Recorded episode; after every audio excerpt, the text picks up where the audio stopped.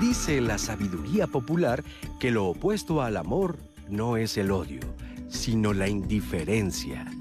Porque hay algunos padres o madres que no pueden ver a sus hijos. ¿Qué es lo que hace que los hagan invisibles?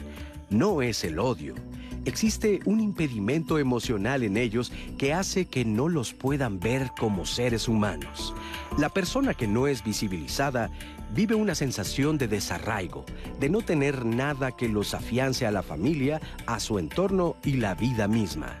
Para conseguir visibilidad y reconocimiento, se vuelven complacientes, primero con sus padres y otras personas cercanas. Incluso pueden actuar en contra de su comunidad para hacerse notar por medio de la violencia o bien deciden mantenerse apartados en la invisibilidad. Mirar a las hijas e hijos es reconocer la humanidad que habita tanto en ellos como en nosotros. Hoy, en Diálogos en Confianza, hablaremos de los sentimientos y por qué algunas personas se sienten no vistas en Soy Invisible.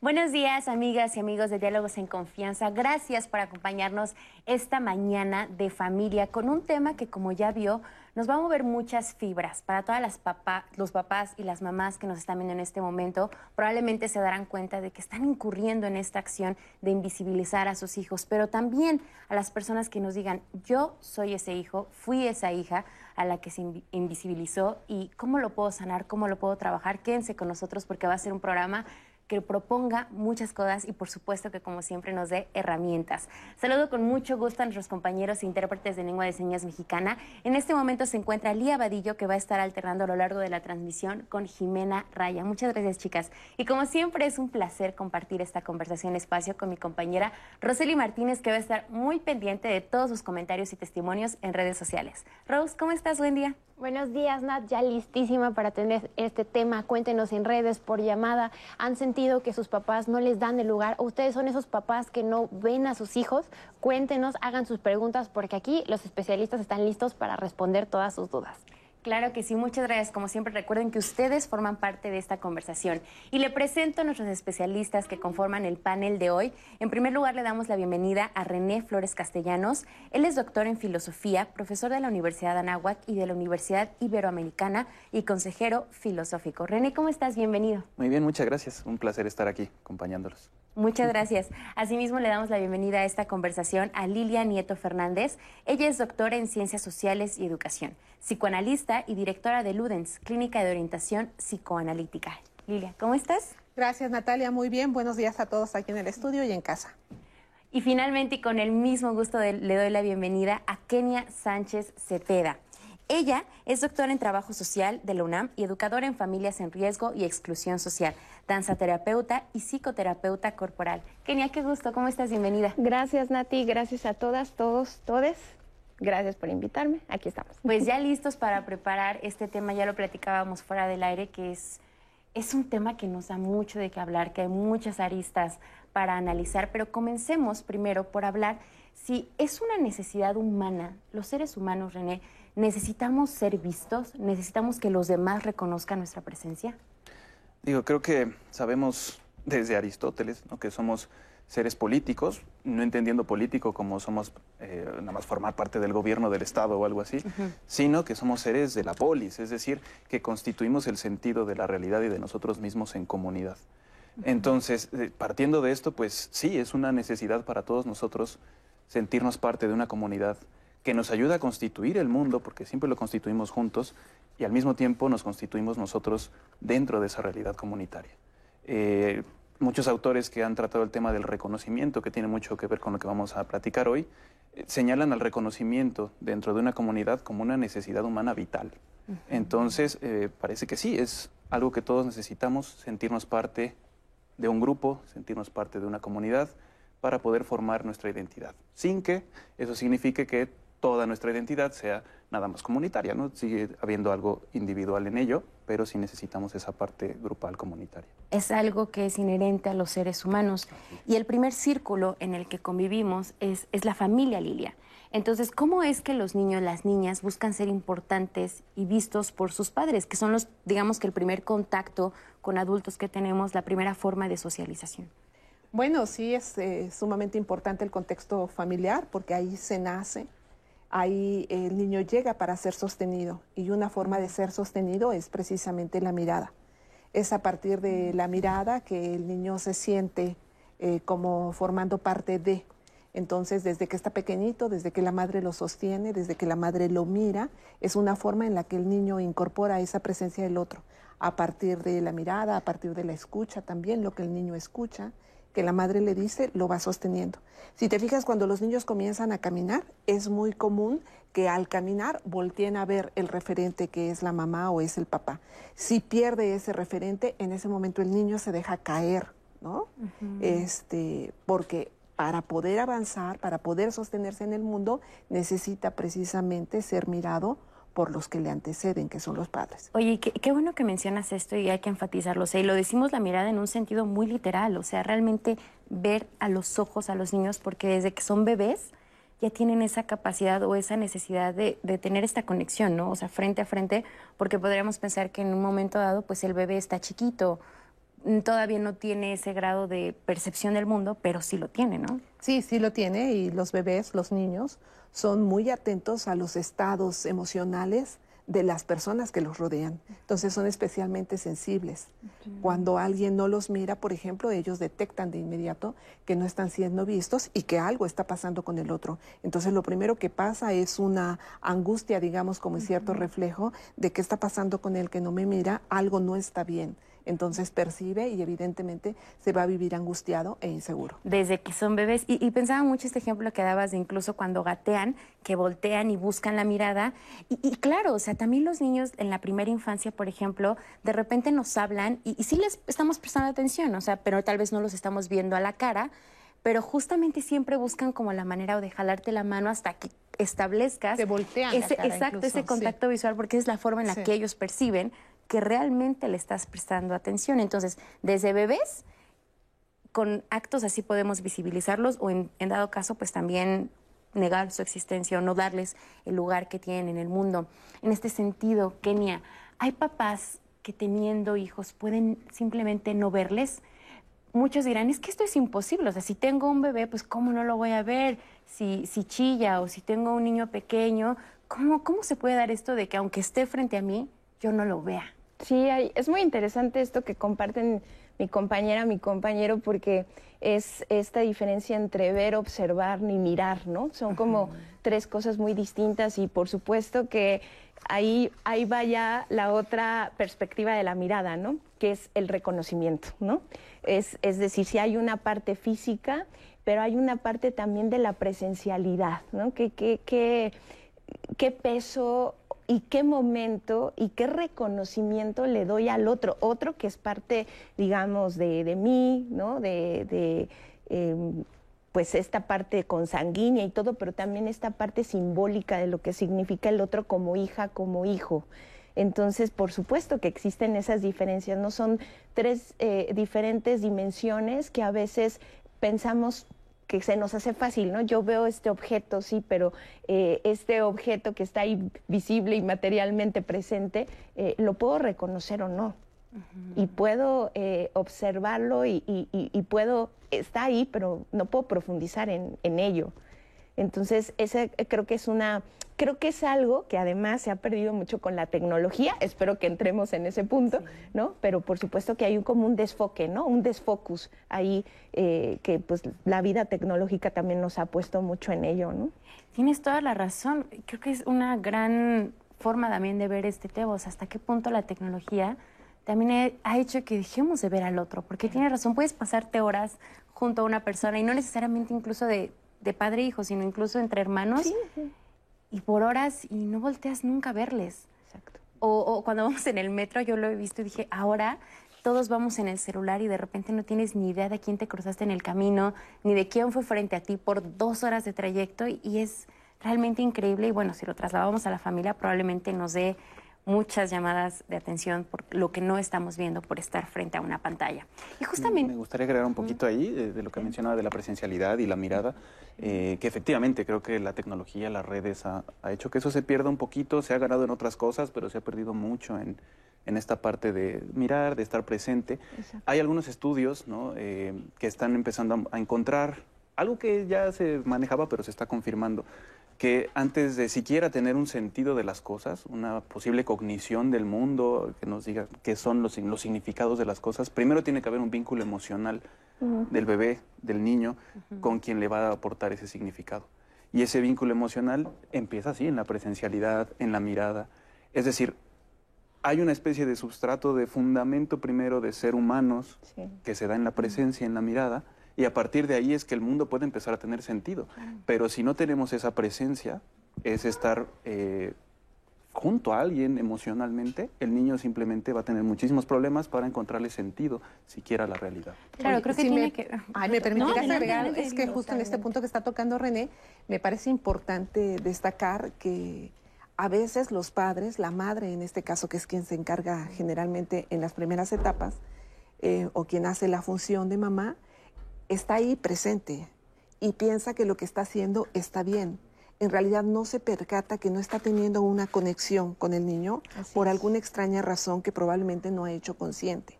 Entonces, esto de darle visibilidad a un hijo no siempre es un tema de decisión, o en la mayoría de las veces no es un tema de decisión que la madre propositivamente diga, yo no quiero verlo o no quiero atenderlo sino que algo suscita en ella que impide que haya una conexión profunda con ese niño, probablemente lo está atendiendo, está cumpliendo todas sus necesidades básicas, lo está haciendo bien, pero no se está percatando de que algo está obstruyendo eh, esa relación directa con el niño, que no lo está mirando, que no lo está eh, eh, potencializando, digamos, como debiera. Este, para que el niño se vaya sintiendo seguro y no se sienta angustiado. Y que por supuesto eso influye en el apego que forma el niño, que se relaciona mucho con lo que menciona René. O sea, si se forma este apego seguro, es lo que le va a permitir salir al mundo desde un lugar que le permite establecer relaciones sanas, con seguridad, pero si no sucede esto, ¿cómo le puede afectar incluso hasta la etapa adulta? ¿no? O sea, y es algo que hemos visto en muchos programas. De repente cuando no tienes esta, este apego desde pequeño, llegas a tu etapa adulta y estableces relaciones amorosas, de amistad, laborales, y que cuando te eches el clavado emocional dices, desde mi infancia o desde aquí puedo detectar que hay algo que no se formó de la manera más adecuada. Y sobre estas razones que dices que tienen muchos papás, es justamente lo que vamos a ir desmenuzando a lo largo del programa. Porque puede ser que yo no tenga esa conexión con mi hijo que está haciéndolo invisible ante mis ojos o porque aunque estoy cumpliendo, digamos, con lo básico, comida, este, cambiarle el pañal y tal, pero no, no está este vínculo emocional. Ahorita que estamos partiendo con la importancia de la mirada, de ver a tus hijos, pero de una forma real, vamos a ver este mensaje que nos tiene preparado Lino, que es un médico psiquiatra y que nos va a dar mucho de qué hablar. Vamos a verlo. ¿Por qué la mirada de la madre o del cuidador es tan importante para el desarrollo de la personalidad y del apego del individuo? Por un lado vamos a observar la mirada y lo que la mirada contiene, ¿no? Que es la atención como. Entonces, cuando hablamos de la mirada en los tres primeros años de vida, eh, hablamos de los procesos a través de los cuales el individuo va desarrollando la forma de reconocer sus propias emociones y las emociones de los demás la presencia o ausencia de la mirada va a moldear de muchas formas esto, ¿no? Eh, porque también la presencia, cuando la presencia es demasiado punitiva o demasiado como eh, devaluadora, podría tender a eh, también a moldear esta, esta personalidad como tal.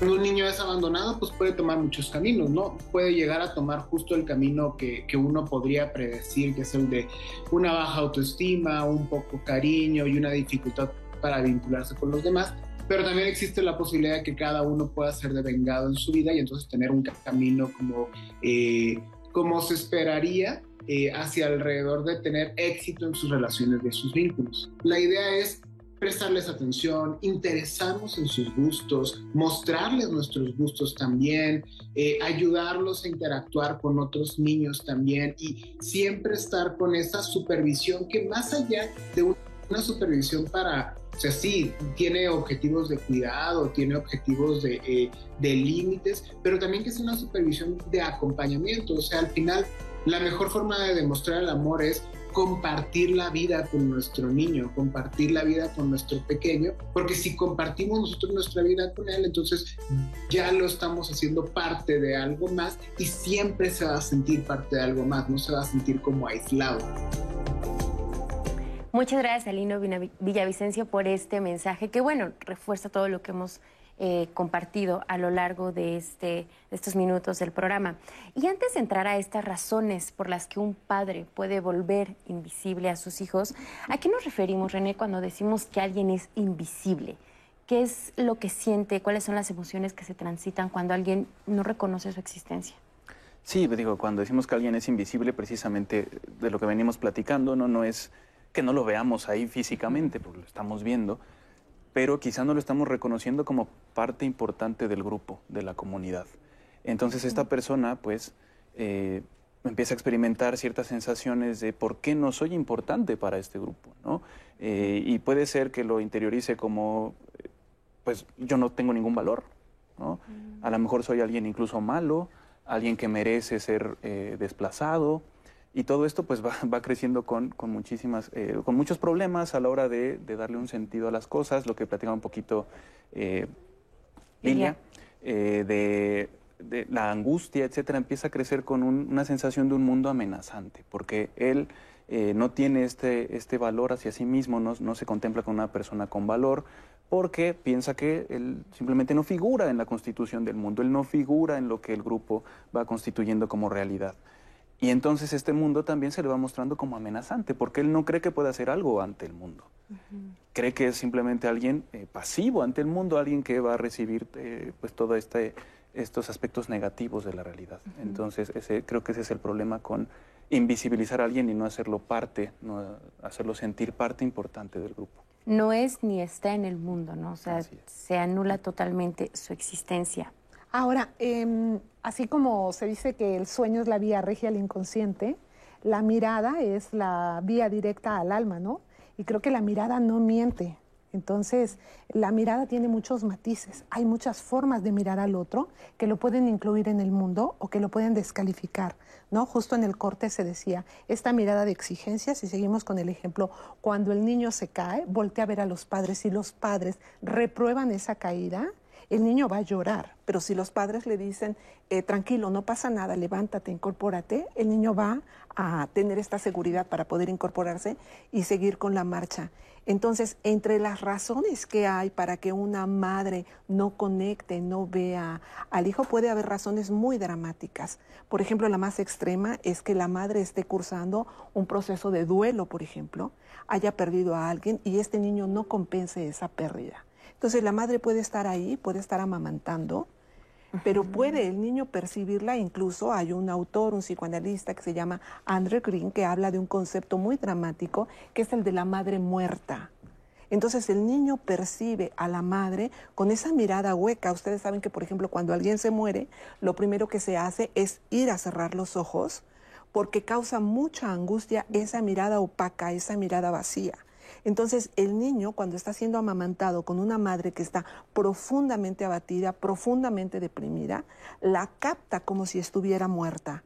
Entonces, él evidentemente, sintiendo que forma parte de ella, se va a percibir en un halo mortífero que puede durar, que puede marcar el resto de su vida. En este mismo sentido de este duelo que, que manejas, también puede suceder, por ejemplo, ante la muerte de un hermano ante la enfermedad de un hermano que, que, que bueno, más bien que siga vivo, pero que eso acapare totalmente la atención de los padres y nunca se voltee a ver a este hijo, por ejemplo, también. Sí, ¿no? esa es otra razón muy frecuente, uh -huh. efectivamente, que hay un hijo que puede tener alguna deficiencia y que llena toda la atención de los padres, o también un hijo que ilumina perfectamente la mirada de los padres porque cubre todas las funciones eh, del sostén del narcisismo de los propios las padres, uh -huh. las expectativas. Entonces, ahí vamos otra vez a que la mirada no miente, ¿no? Uno ve en sus padres cómo miran los padres al otro, ¿no? Cómo miran al hermano este, y, y sabe cuál hermano colma digamos, mejor a cada uno de ellos, al padre o a la madre. Y yo creo que una de las razones que serán las más que nos lleguen probablemente en las redes sociales es esta parte de la indiferencia de cuando los papás, por ejemplo, trabajan todo el día y cuando llegan a casa lo único que quieren es descansar, no estar en contacto con los hijos, no estar llenos de ruido, de risas, de que estén corriendo por la casa y que al final de cuentas, o sea, el mensaje que se le da a los hijos es, pues tú no eres tan importante o hay cosas más importantes para mí que estar contigo. Sí, yo, bueno, claro, aquí ya Lilia ya lo decía, no es una cuestión a veces como muy intencional, ¿no? Como dice, ay, este, voy a ser, me voy a proponer ser indiferente para todos, ¿no? Este, fíjate, muy chistoso, ¿no? Porque eh, papás y mamás que llegan cansadísimos del trabajo, que ya sabemos que tienen que tripletear jornadas de trabajo, pues justo lo que buscan es no ser visibilizados, o sea, no, como que no los molesten, ¿no? Exactamente, no es una cuestión que se lo propongan, eh, me parece que la indiferencia más, el trato, el trato sí el trato mm, diferenciado o el trato más bien eh, frío, ¿no? El trato seco. Eh, es, también un, ahí sí, ¿no? Podríamos decir que es un posicionamiento que efectivamente tiene eh, diversas consecuencias o impactos en el resto de los integrantes de la familia que no tienen esa dinámica, ¿no? sí me parece que, no es una cuestión intencional, pero sí es una cuestión que también debemos de reconocer que hay otros factores. Este, justo ayer platicaba yo con unos compañeros, eh, decíamos, este, no puede haber justicia social si no hay justicia económica, ¿no? O sea, son como varios factores ahí eh, que entran también en una, en una dinámica, en cómo se va construyendo una dinámica en la vida diaria que anula la comunicación, que estando presente o, cohabitando con personas no te sientas acompañado que eso es mm. como también otra de las paradojas, ¿no? Este, estoy con alguien, estoy con mi pareja o estoy con mis hijas, pero no me siento acompañado. Efectivamente, ¿no? Son las paradojas de esa presencialidad eh, y hay muchos factores ahí alrededor, ¿no? Que no, no, a veces son intencionales, sino son pues también parte de la, de la coyuntura y la construcción de, de mecanismos de defensa. Kenia, ¿y esta invisibilidad se puede volver incluso comunitaria? Ah, totalmente. Bueno, ahí tenemos como toda la parte de, la, de cómo se construye también eh, la discriminación, ¿no? Eh, efectivamente, es, es, es, un parte de lo que decía René, ¿no? Eh, se van constituyendo ciertos valores y ciertos esquemas que validan al grupo, que validan la vida comunitaria. Y en, ese, en, en esa construcción hay perfiles que quedan fuera o hay, eh, por las mismas expectativas, que dirían por ahí también es un trauma, ¿no? El que tengan muchas expectativas sobre de uno o sobre de algo, ¿no? Este, justo, ¿no? Tú montas una serie de expectativas que hay personas eh, por sus propias historias de vida, sus trayectorias, que no van a cumplir con esas expectativas. Y por supuesto, ¿no? Ahí se va, ahí se da también una, una invisibilidad que a veces no solamente es intencional, sino hasta violenta. Claro, y me pongo a pensar en muchas, eh, o sea, lo vemos y es algo que ocupa temas de muchos programas aquí en Diálogos y que lo hemos puesto sobre la mesa, esta cadena que se forma de la invisibilización, que puede empezar, por ejemplo, en casa, ¿no?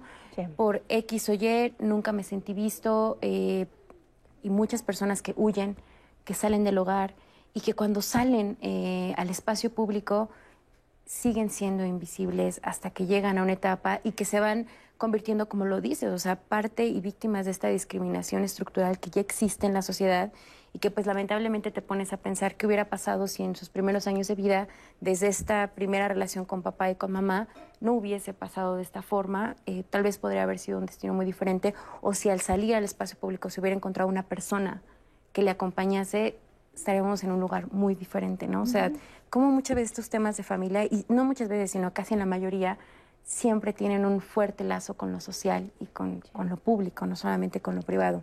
¿Qué es lo que nos han dicho ahorita en las redes, Rose? ¿Cuáles han sido los comentarios? Tenemos ya varios comentarios, eh, pero son más preguntas. Ha generado muchas dudas eh, todo lo que estamos hablando en estos momentos. Pero por acá nos dieron un dicho famoso Connie Álvarez, lo contrario al amor no es el odio, sino la indiferencia. Y en cuanto a las preguntas, por acá Emma Delgado, refiriéndose justo a esta plática que teníamos sobre mirar directamente a los hijos, pregunta, ¿será prudente que siempre que los niños te piden esa mirada se la des o no otorgárselas algunas veces es también importante y necesario para poner límites? También nos pregunta Galastre, ¿la invisibilidad en los infantes eh, lleva a, los, a ser adultos vanidosos o cuál es la consecuencia de no mirar o hacer invisibles a los niños. Por acá también tenemos eh, experiencias propias. Jan Basal nos dice, este tema me golpea como tubo. Fui el tercer hijo de cuatro y toda mi niñez fui ignorado, invisible, haciéndome sentir poca cosa, ya que nunca fui considerado para la toma de decisiones ni nada de ese estilo y nos cuentan más experiencias personales. Por acá también nos llegó una pregunta de un abuelo. Dice, necesito ayuda. Mi nieta de seis años es invisible para su mamá. ¿Qué y cómo puedo ayudar a la niña? Ella es insegura, miedosa y me siento fatal porque cuando la ve eh, solo es por las noches y es para ordenarle y gritarle porque siempre estás ausente debido al trabajo. Este abuelo pide su ayuda. También nos pregunta Héctor Martínez si los niños también pueden invisibilizar a los padres refiriéndose a que siempre están metidos en el celular e ignoran a las personas. Y si ustedes también quieren participar, los invito a que lo hagan a través de las redes sociales, ya sea Facebook, Twitter, Instagram o YouTube. Y recuerden que también pueden marcar al 55 51 66 40 00 en el centro de contacto con la audiencia ya están listísimos esperando todas sus llamadas. Y aquí los especialistas también están listos para escuchar todas las dudas y experiencias que quieran Así que vamos a una pequeña pausa y regresamos aquí a Diálogos en Confianza con nuestro tema Soy Invisible.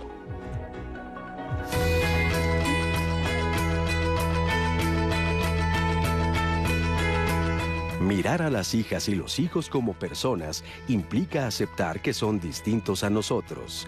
Recuerda, tus hijos tienen derecho a ser diferentes a ti.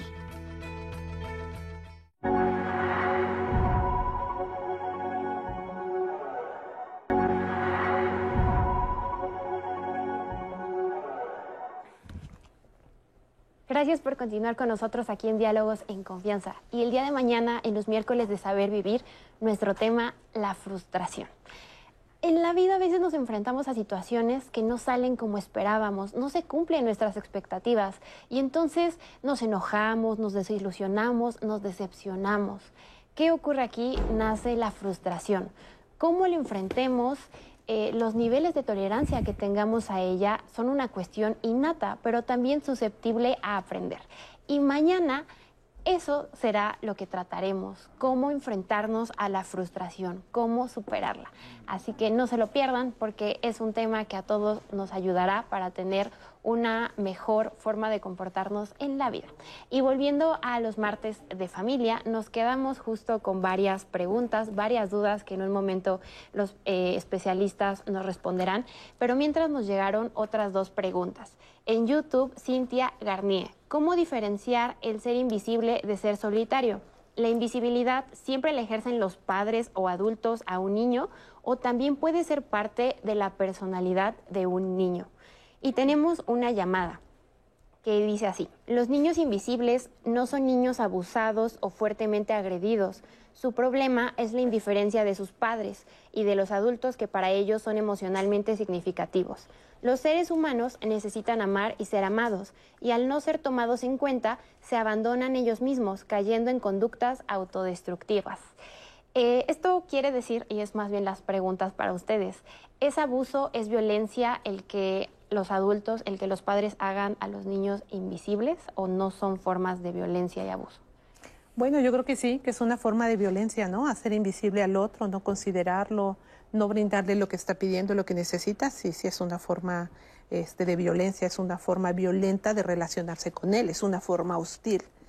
Este, eh, creo también que, bueno, es que ha habido muchas preguntas en, muchos sentidos, pero algunas de las que se me ocurren que estuvieron preguntando ahora respecto de si hay que considerarlos siempre o hay que estarlos mirando siempre. Si debe haber límites en la mirada. Eh, si debe haber límites en la mirada.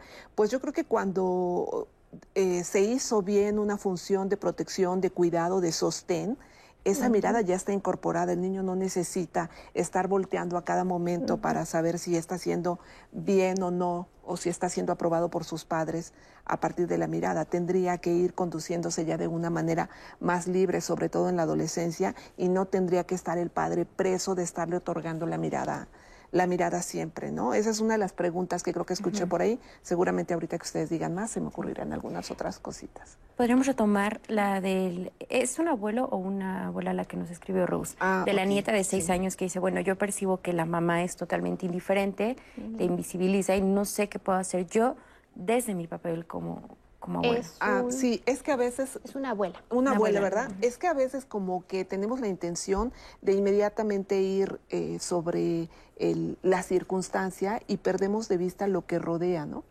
Entonces quizá en ese sentido, bueno, se puede hacer un poco el, el, soporte, el sostén para esa niña, pero también creo que es importante que se vaya con la madre y se le haga a la madre consciente de lo que está haciendo, se le ayude a poder pensar, porque seguramente esto que pasa con la madre no está siendo pensado por ella, no está siendo procesado por ella. Entonces, esto puede dar lugar a, es que se produce esta situación y esto va dando lugar a muchos malos entendidos y quizá eh, lejos de ayudar a la niña que necesita de la mirada de la, de la madre, lo que se produce es un mayor problema porque hay un tema de sobreprotección. ¿No? Hay un tema de tener la necesidad de estar saliendo siempre al rescate, a salvo. Entonces, entonces creo que siempre es importante que entre adultos se hable de lo que está pasando, se pueda decir, mira, yo veo que está ocurriendo esto, ¿qué te pasa? Yo te escucho, dime qué te pasa. Y así poder facilitar que el otro pueda pensar lo que le ocurre. Claro, y es que me pongo a pensar esta parte que dices, no siempre es consciente o muchas veces esta parte de invisibilizar, de ser indiferente ante los hijos, se hace porque de repente los papás están metidos en su mundo, ¿no? O sea, por ejemplo, al menos en nuestro país, algo que es real y algo que ocurre es que hay muchas mamás autónomas, es que también hay papás autónomos. Entonces, de repente, esta dinámica de tengo que trabajar, probablemente tengo que cubrir más tiempo del que me gustaría en mi trabajo, porque si no, entonces no tengo forma de traer alimento a la casa, de pagar una renta, de pagar servicios. Entonces, de repente esta indiferencia con la que se trata a los hijos no es vista, no es consciente, porque creo que algo muy importante también que decirle a mamás y papás es que de repente nos quedamos con esa idea de, bueno, mientras, sea, mientras esté dando lo económico, mientras tengan vestido, mientras tengan calzado, mientras tengan alimento, estoy cumpliendo pero va más allá, Kenia. ¿no? Sí, totalmente. Eh, pensaba en, este, en esta pregunta que nos hace esta figura, ¿no? Que eh, añadiría lo que dice Lilia, que también se puede hacer con formas creativas, es decir, que no vaya primero el reclamo, ¿no? Porque eso, como dice Lilia, genera otro problema, ¿no? Ya que hay una montada también una relación de familiaridad. Y creo que a veces, bueno, yo me quedo con un ejemplo de una familia, ¿no? Que este, hacía como un tipo de este, karaoke en la cena, ¿no? Familiar, o sea, un ratito, dos, tres canciones, pero era un punto de encuentro en el que podían pues compartir algo que llegaban los hijos de trabajar súper estresados, ¿no? Y el cantar esas tres canciones ya habría por lo menos una conversación. O sea, puede, puede haber formas creativas de cómo generar esas condiciones para que, como decía Lilia, sí ir a, la mamá y hacerle consciente esto, ¿no? Que se pueden dar un rato de convivencia, de placer dentro de la misma familia, ¿no? Sin tener como que sea una obligación o el reclamo que vaya por delante, ¿no? Para no generar mayor problema. Pero sin duda es una realidad, es una realidad que, pueden las personas están, estar en, eh, afrontando un propio mundo emocional, psicológico, económico, social, político, por supuesto, que, a veces pues eh, separa y, no nos permite ver. ¿no? claro, pero por eso estamos en este programa, justamente para dar estas herramientas a las personas. Y como ustedes saben, algo que nutre muchísimo este programa es tener de viva voz los testimonios de personas que han vivido este tipo de situaciones. Y Flor Villegas justamente nos cuenta su historia y cómo fue para ella vivir esta sensación de ser invisible ante tu familia. Vamos a ver. Eh, vengo de una familia nuclear donde mi padre y mi madre eh, se unieron y eh, cada uno tiene una familia con anterioridad. yo fui la única hija de ese matrimonio. Y bueno, eh, sí, fue, sí fui una persona de, de, muy pequeña, al principio pues sí me hacían mucho caso porque era una persona que era deseada hasta que yo cumplí seis años donde los problemas maritales entre mis padres hicieron que ellos eh, se olvidaran de, mí. Eh, es decir, que yo tenía que estar, eh, estar y no estar. Ese era el sentimiento que yo, que yo tenía. Yo me sentía invisibilizada porque en medio de tantos conflictos nunca me preguntaban qué necesitaba, qué quería, qué quería hacer de grande, qué, qué, sentía con tantos conflictos familiares, cómo me sentía con mis hermanos. Jamás me preguntaron. Yo de niña culpabilizaba a mis padres de todo lo que me pasaba porque yo eh, en ese momento los hacía responsables. Eh, el silencio que yo guardé ante la invisibilización eh, de todos mis deseos, de todos mis problemas, me fue causando a lo largo de tiempo un desequilibrio en mí que me llevó a padecer obesidad. Bueno, dos cosas. Eh, yo con esto no pretendo culpabilizar de mi situación o de mis problemas en la adultez. Infancia no es destino, porque cada uno de nosotros, si nosotros hacemos conciencia de nuestra problemática, podemos resignificar y tomar realmente el camino. Eso eso es eso ya a partir de que tú tienes una edad donde tú estás consciente, tú puedes ir y hacer lo que tú quieras, ¿no? Ya no, es, ya no dependes de un sistema familiar para poder eh, cumplir tus, tus expectativas y dejas de culpar, ¿no? Porque yo me di cuenta que era la educación de mis padres, o sea, yo no los culpabilizo, ellos hicieron lo que pudieron. La manera en que yo le di eh, vuelta a esto es primero darme cuenta del problema que yo tenía al ser invisible, las emociones que me generaba y cómo me saboteaba. Después tomé terapia y ahora soy una mujer independiente, una mujer que tengo una maestría, una mujer que tengo un trabajo estable, que estoy luchando contra la obesidad, que todos los días me levanto con un propósito y que precisamente yo quiero ayudar a otras personas a, hacerse visibles, pero que entiendan su problemática y que puedan eh, salir adelante con sus propios recursos. Muchas gracias a Flor por compartirnos su historia. Y lo quiero relacionar con un comentario que nos compartía Rose en el bloque pasado, donde decía eh, la persona que nos escribía, bueno, yo me sentía invisible porque no me escuchaban, porque, no, me tomaban en cuenta. Porque no me tomaban en, cuenta. Y es que sí, esta es otra forma en la que los padres pueden incurrir en invisibilizar a los hijos. Por ejemplo, Flor nos dice, yo en mi primera infancia sí me sentí observada, incluso lo dice, me sentí deseada, pero es a partir de los seis años que me vuelvo totalmente invisible para mis papás porque empiezan los problemas de pareja, porque me dejan de fuera. Y ella lo dice, a mí nunca nadie me preguntó, ¿tú cómo te sientes con los problemas que estás viendo en tu familia y problemas de los que te estamos haciendo parte porque no te estamos haciendo caso y porque si ella se acuerda es porque probablemente vio a sus papás pelear. En este sentido, los seres humanos eh, no solamente necesitamos ser vistos, eh, René, sino también tomados en cuenta de que alguien nos pregunte qué necesitas, cómo te sientes con esto, que es algo que creo que de repente en las familias se da por sentado o no se da la importancia a la voz del hijo o la hija ante cuestiones que competen a toda la familia, ¿no? Sí, digo, creo que eh, pues tiene muchas aristas. Em, una, otra razón por la que muchas veces los padres no eh, visibilizan a sus hijos es quizá un poco con el narcisismo que decía eh, Lilia, de esta idea de, pues yo soy la persona que tiene autoridad, yo soy la persona que ya tiene experiencia, mi hijo no me va a enseñar nada, yo no tengo nada que aprender ahí porque él no aporta nada a la comunidad, yo le enseño a él lo que es el mundo nada más. que muchas veces tiene que ver también, y es donde se hace una especie de pues, de escalerita, de círculo, cuando el padre también tuvo problemas de reconocimiento. Y entonces tiene que estar como continuamente afirmándose así de yo soy alguien importante con autoridad que sabe lo que son las cosas y te voy a decir a ti lo que son.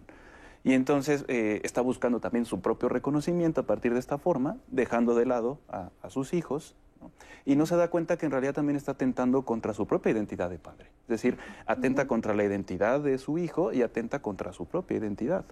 Eh, por eso es importante eh, darnos cuenta de estos problemas a tiempo, corregir, formar una comunidad donde todos participen en la constitución de lo que son las cosas, donde todos se les pregunte. El padre tendrá su experiencia y a partir de ahí podrá orientar a sus hijos, pero el hijo también tiene algo que aportarle a los padres. Y eso es algo que no tenemos que olvidar. Pero fíjate cómo el testimonio lo que plantea es esta otra causa, ¿no? Que es el verse desplazado por porque hay un problema entre los padres o porque llega un hermano o incluso como tú lo dices René por los propios padres, ¿no? Porque a veces el que quiere ser mirado es el padre. Entonces es él el que está ocupando. Había también una pregunta, ¿no? Respecto si los hijos también podían poner ese límite, ¿no? De no ver a los padres. Y podían hacer invisibles a los papás. Y podían hacer invisibles a los padres, ¿no? Sabiendo que los padres siempre quieren ser mirados y reconocidos por ellos, por supuesto que los niños pueden hacer perfectamente un corte, ¿no? Eh, me acordé también ahorita con el testimonio, algo me hizo evocar también esta fantasía que todos tenemos de niños, de llegar a ser invisibles, ¿no? Es también una fantasía a la que recurrimos, de ser invisibles para poder hacer lo que queramos. O incluso este es considerado un superpoder, ¿no? ¿De qué eh, superpoder quieres tener? Ser invisible por un día, ¿no? Eh, entonces, a propósito de las aristas, pues esto puede tener también otro enfoque. Libera mucho a los hijos, este, que son un tanto invisibles, como todos concentraban su atención en mi hermano, pues yo tuve posibilidad de hacer, de ir, tuve libertad para, y él se quedó aprisionado en ese narcisismo que tenía que sostener de los padres. Entonces, no solo tiene un enfoque así dramáticamente negativo, ¿eh? también puede tener un enfoque muy liberador, si alguien lo sabe canalizar eh, puede encontrar también eh, figuras sustitutas que lo sostengan, que lo promueven, que lo catapulten a descubrir sus propias eh, afinidades, sus propios gustos, sus propias habilidades, ¿no? Y a darse el valor por sí mismo. Y hacer sobre todo con eso un espacio creativo propio. Y es que justo... Creo que, no, René, adelante, adelante. creo que complementando un poco con el testimonio y demás, es muy importante también en este trabajo con uno mismo, efectivamente eso, trabajar la culpa, ¿no?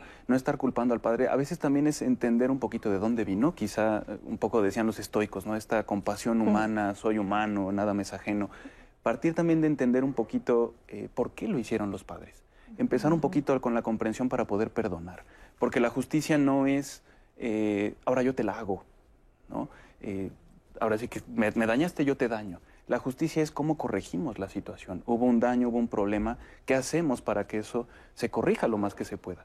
Y es algo que me gustó mucho del testimonio, ¿no? No fue como voy a estar culpando a mis padres, atacándolos, echándoles la culpa de lo que soy, sino cómo voy a corregir eso que pasó, no culpándolos. Claro, y ella aprendió a ver su historia desde otro lugar, porque si bien es algo que probablemente nunca olvidará, pero ahora que ya tuvo este acompañamiento, de que ya tuvo esta, este acercamiento psicológico, dijo, bueno, ahora entiendo el por qué y puedo resignificarlo y puedo vivirme de una forma distinta, porque incluso ella lo menciona, yo me estaba saboteando a mí misma.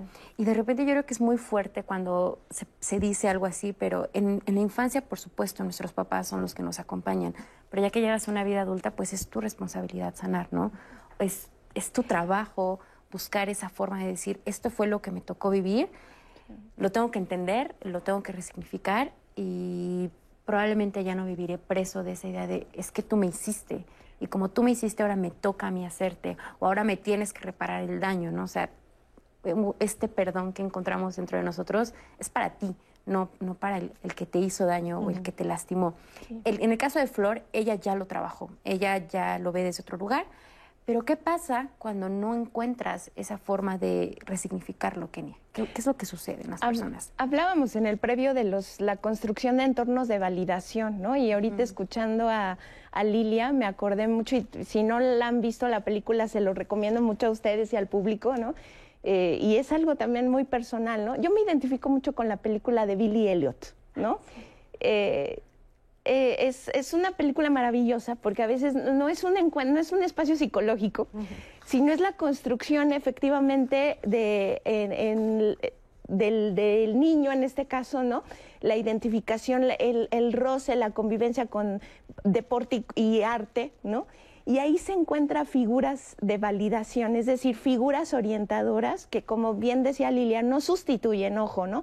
Pero sí son figuras que pueden formar parte clave de construir un entorno de validación, ¿no? A través, en este caso del niño, pues a través del ballet, del arte, ¿no? Hay otras... Eh, experiencias con teatro, con pintura, con música, ¿no? Eh, y, eso también constituye una autoafirmación, ¿no? Va constituyendo una identidad y además va va construyendo y habilitando también a las personas a que se formen, en, en, el caso de la película, ¿no? Se forman un carácter, se forman una disciplina y eso también les posibilita a enfrentar el adultocentrismo como cultura eh, que tenemos, ¿no? También desde casa y en la sociedad, ¿no? este, ¿A qué nos referimos cuando decimos adultocentrismo? Adultocentrismo, esta, esta cuestión de que eh, pensamos que en la adultez nuestras opiniones y acciones son válidas por el simple hecho de, tener más años, ¿no? O mayor experiencia, que por supuesto es razonable, ¿no? Pero que a veces no significa que tomemos las mejores decisiones, ¿no? O, como decía, ¿no? No, no tenemos este, esta decisión de, validar y de preguntar cómo te sientes. ¿Por qué? Porque de inicio, de entrada, pensamos que como son niños, como son niñas, pues ¿qué van a saber de la vida? No, no, no, no lo echemos en saco roto, ¿no? Ahora sí que no, no de, no, no pongamos así una no validación a lo que piensan ellas y ellos solamente por ser niños, porque saben, sienten, sentipiensan, ¿no? De alguna manera, y eso es muy importante, ¿no? El adultocentrismo es esa construcción de que, no, pues nosotros ya somos adultos, ya sabemos, ¿no? Claro, o sea, y puede ser que también de este adultocentrismo venga esa idea de repente de minimizar sus emociones o pensar como de, bueno, aunque le molesta, está chiquito, se le va a pasar, ¿no? Sí. O bueno, está llorando X, al rato ya va a estar jugando y no va a acordarse de que algo le lastimó o algo le dolió, o incluso también muchas ocasiones en las que no les creemos. ¿Sí? Cuando te dicen es que alguien me hizo daño o alguien me lastimó o en la escuela eh, el maestro me trata así o mis compañeros y de repente por decir, ay, ¿el qué va a saber o está exagerando? No les hacemos caso y, y, se relaciona mucho con el tema de hoy. Sí, es que te produce también un cierto rechazo, ¿no? Cuando un niño no cumple las expectativas que socialmente se le otorgan, eh, fundamentalmente la de ser feliz, que ahora está tan este, tan impuesta, ¿no? Se tiene que ser feliz al precio que sea, no importa. Ah, eh, un niño vino para ser feliz, entonces si ese niño no es feliz, ese niño, o si no muestra estar feliz, se muestra triste, se muestra apático, te genera cierto rechazo. Y creo que es eh, una forma de rechazo es esta, no crees que le esté pasando eso, ¿no? Tú defines desde tu posición de adulto que eso no es posible que le esté ocurriendo. Comienzas a rechazarlo, se empieza además a producir esta marginalidad en la escuela, en lo comunitario se construye una marginación, el niño va atravesando todos esos pasajes de marginación y entonces encuentra la manera de reivindicarse, de significar para los otros a partir de las conductas antisociales o conductas disruptivas. Y justamente es a lo que vamos, ¿cómo encuentran los niños? Porque evidentemente al sentirte invisible, al sentirte no parte de, hasta cierto punto es parte de esta naturaleza humana buscar una forma de compensar, de contrarrestar este sentimiento de abandono, de frustración, de ser nulo en la vida. Y hay diferentes formas en las que los niños y que evidentemente el adulto del mañana se dirigirán por la vida, estrategias. ¿no? O sea, ya lo hemos eh, puesto sobre la mesa, pero empecemos primero por esta de la idea de ser muy complaciente con las personas, de la forma en la que yo me voy a hacer visible es siendo el amable, siendo el superhéroe, voy a ser muy exitoso, voy a hacer lo mejor para que entonces la gente me vea y obtener esa atención que no tuve en casa, por ejemplo, Kenia. Sí, no, bueno, eh, bueno, ahí a lo mejor Lilia eh, tendrá más mano, ¿no? Para decir, pero pues ahí está la construcción de, los, de las corazas, ¿no? Y de los caracteres, ¿no? En este caso, pues sí, de, completamente de, de las eh, perfiles narcisistas, ¿no? Que también es una carga una, una, carga que también se conecta con lo que decía mi compañero, ¿no? Eh, el trabajo con la culpa, esa pesadez, ¿no? Que también, aunque, aunque lo, lo, lleven, ¿no? Y se construya un carácter, ¿no? Un perfil que les permita esto, ser exitoso a costa de lo que sea y yo, y una construcción hasta corporal, ¿no? De, esa, de ese narcisismo, pues este, tienes, también tiene efectos. Sí, porque son personas que se exigen demasiado, para las que nunca es suficiente lo que hacen en la vida, porque entonces tengo que ser mejor y mejor y mejor y nunca te sientes satisfecho, ¿no? Bueno, pero también son formas de solución, ¿no? Muy válidas. son formas de estabilización para que la persona no se sienta que cae precisamente en ese vacío, va a su propio sentido creando esas formas de solución, ¿no? Eh, tú notas, por ejemplo, em, casos de eh, niños que estuvieron cerca de un hermano que tuvo un padecimiento que atrajo la atención de los padres y entonces eso le da a él para convertirse en un médico que soluciona problemas similares a los que tuvo el hermano. Entonces, a lo largo de su vida, él tuvo que ir haciendo una invención propia para sostenerse, para estabilizarse, no sentirse caer precisamente. Entonces creo que esto es muy válido, es muy importante y sí nos toca a nosotros los a los adultos desde el espacio en el que trabajemos, desde el espacio en el que estemos, detectar qué es lo que está pasando con ese niño que se muestra distinto, que se muestra triste, que se muestra aislado, porque hay que decir que la soledad, el aislamiento, la tristeza forma parte de esto, de no sentirse reconocido. Y toca a los adultos ser sensible para poder colocar los elementos que le permitan al niño encontrar su solución. No que nosotros se la impongamos, sino que el niño pueda encontrar esa solución. Y, aquí viene a colación estas figuras que mencionan, ¿no? estas figuras significativas que en algún momento pueden darle el mensaje al niño o la niña de eres valioso, eh, e, eres importante, puedes lograrlo. Pero muchas veces también pasa, y que es otra de las formas en las que se, uno se enfrenta a la situación de ser invisible, que es cuando no tienes ningún acompañamiento, ni una sola persona que en algún momento te diga, tú puedes, lo vas a lograr, que es estas estrategias que es ir contra las personas. Se dice que es como tender a ser un sociópata. Obviamente este término nos puede decir, ¿qué, qué, qué? O sea, espérense, no, no se vayan al extremo. Pero expliquémoslo. O sea, ¿a qué se refiere cuando como forma de adaptarme ante la invisibilidad que vivo en mi familia, agredo a las personas, las lastimo? ¿Qué es lo que hay detrás de esto? ¿Quién quiere explicar? Pues es así, ¿no? Como decíamos, es una forma disruptiva. Entonces, es una forma de encontrar la legitimidad, de encontrar el reconocimiento. Puede ser tan sencillo como salir con una botella de aerosol y empezar a poner grafitis para que este, me vean, que vean eso que yo hice. Es una forma de que me vean, ¿no? Eh, pero eso es una conducta disruptiva, no es precisamente una conducta creativa, aunque alguno la quiera poner así. Este, hay otras formas perdón, ¿eh? lo digo con sus matices. Claro, Por supuesto, yo no tengo la verdad, este, pero está dado ahí para que lo podamos platicar. E, entonces, pero estas formas disruptivas, precisamente, esta hostilidad que siento dentro de mí, entonces la pongo fuera o la pongo de regreso hacia mí. También me maltrato, como decía el testimonio, me autosaboteo y ahí entra todo tipo de conductas, ¿no? Este, pero tiene que ver incluso me lastimo, me agredo. Y en, el extremo, por ejemplo, algo muy destructivo. puede llevar a un hijo o una hija incluso en tener ideas suicidas, por ejemplo. Ah, sí, por supuesto, porque al sentirse rechazado, entonces una forma de acabar con este rechazado, pues es matándolo dentro de mí. Muy bien, pues miren ya. La atención así, Exacto, claro. O sea, una última llamada de atención radical.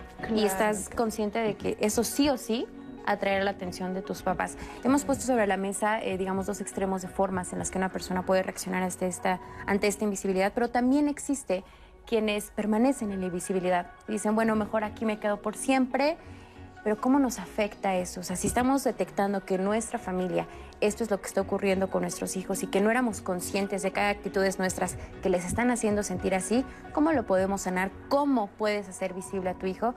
De eso vamos a hablar el próximo bloque, así que quédense con nosotros porque el tema de hoy es muy bueno. El tema, mi hijo se siente invisible, así que quédense con nosotros, estamos totalmente en vivo aquí en Diálogos en Confianza.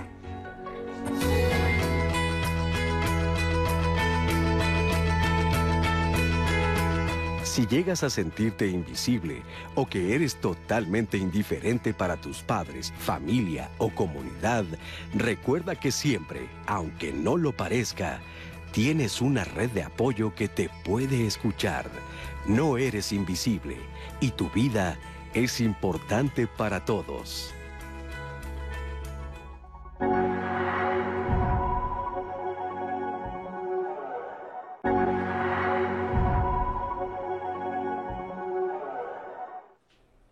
Estamos de regreso aquí en los martes de familia de diálogos en confianza con nuestro tema Soy Invisible.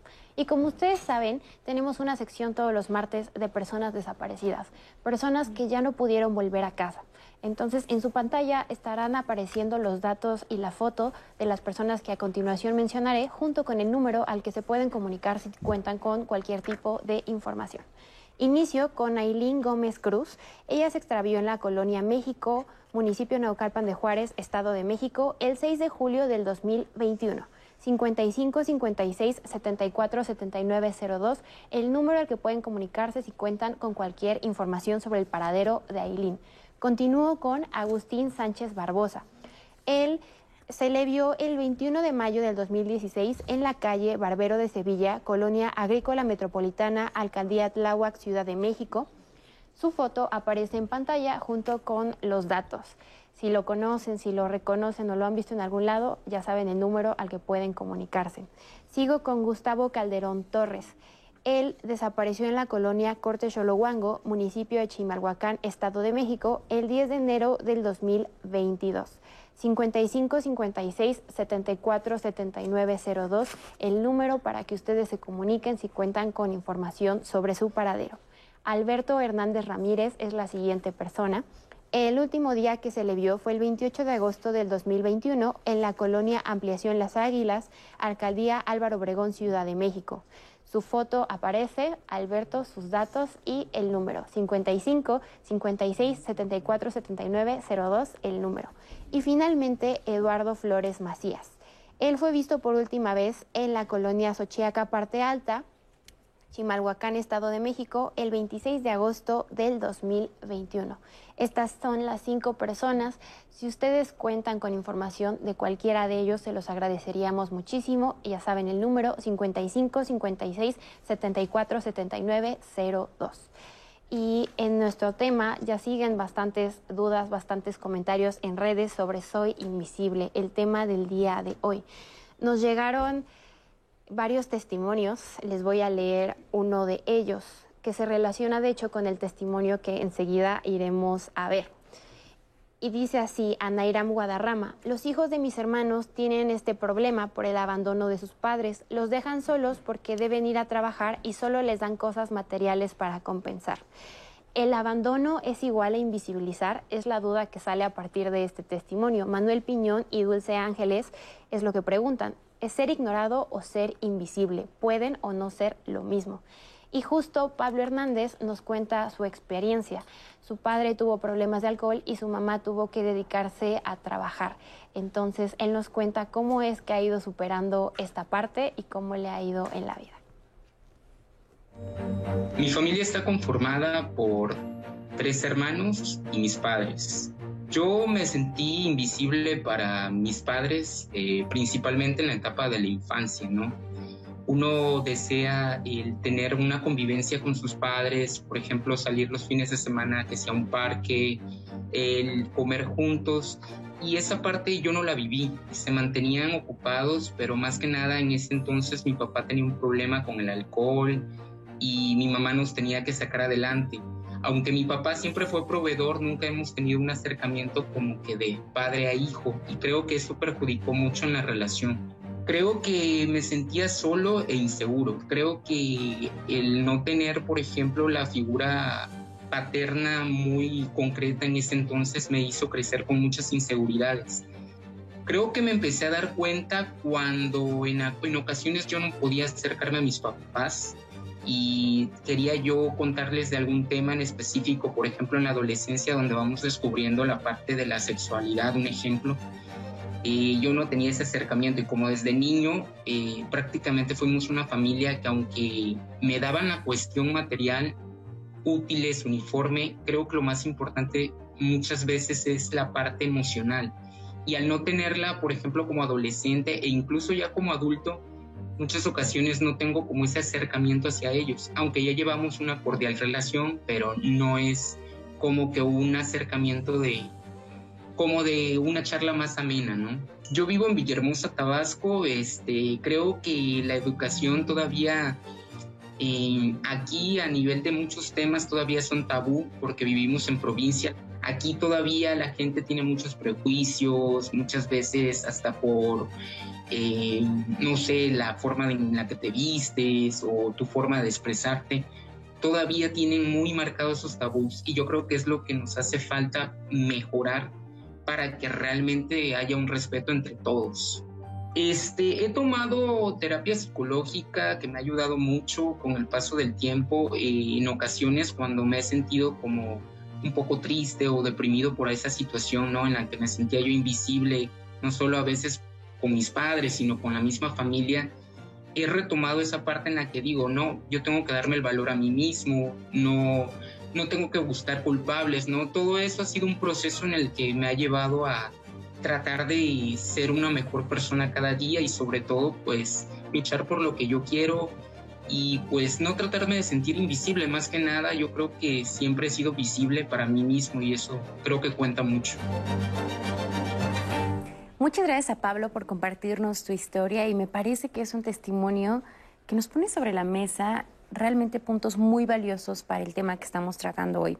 En primer lugar, Kenia, me gustaría que abordáramos la historia de Pablo por esta parte en la que él dice, yo no tenía esta figura paterna. Y es que de repente pensamos que con el simple hecho de estar físicamente basta para decir, yo fui un padre presente. Y en el caso de Pablo lo estamos viendo. Un papá que estaba físicamente, pero que aún así había una ausencia y él lo percibió como una ausencia de una figura paterna. ¿Cómo se puede dar esto? Sí, no, bueno, eh, creo que ahí el testimonio lo, dice muy bien y es una elección, o sea, es esta parte también eh, de lo que hablábamos anteriormente sobre eh, una intencionalidad también de desaparecer de sí. Y ahí pues entran muchos procesos y objetos, ¿no? El proceso de las adicciones es uno. ¿No? Es, este, son válvulas de escape o formas de escape, ¿no? Eh, y efectivamente ahí, eh, ahí vemos cómo está concentrada la, mm, la, presencia y la atención plena en cómo escapo de esto que no me está gustando de este mundo, ¿no? Y yo puedo estar ahí materialmente presente, pero, pero no, no hay esa, esa posibilidad por, por la misma volcación, por esa misma intención, ¿no? Eh, y otra cosa que me parece también muy, muy, muy padre que dice el testimonio es que eh, a veces también tenemos que jugar con esas expectativas, ¿no? Eh, es, realmente que necesitamos totalmente de esa, de, de esa figura masculina que digamos, no, eh, él mismo lo dice. O sea, yo tuve que construirme de alguna manera, ¿no? Esas condiciones, sí, desde el, desde seguramente desde la mamá y seguramente desde el papá, que es algo como nos dicen que es una frase muy coloquial, ¿no? Que aprendemos de lo, de lo bueno, pero también de lo malo, ¿no?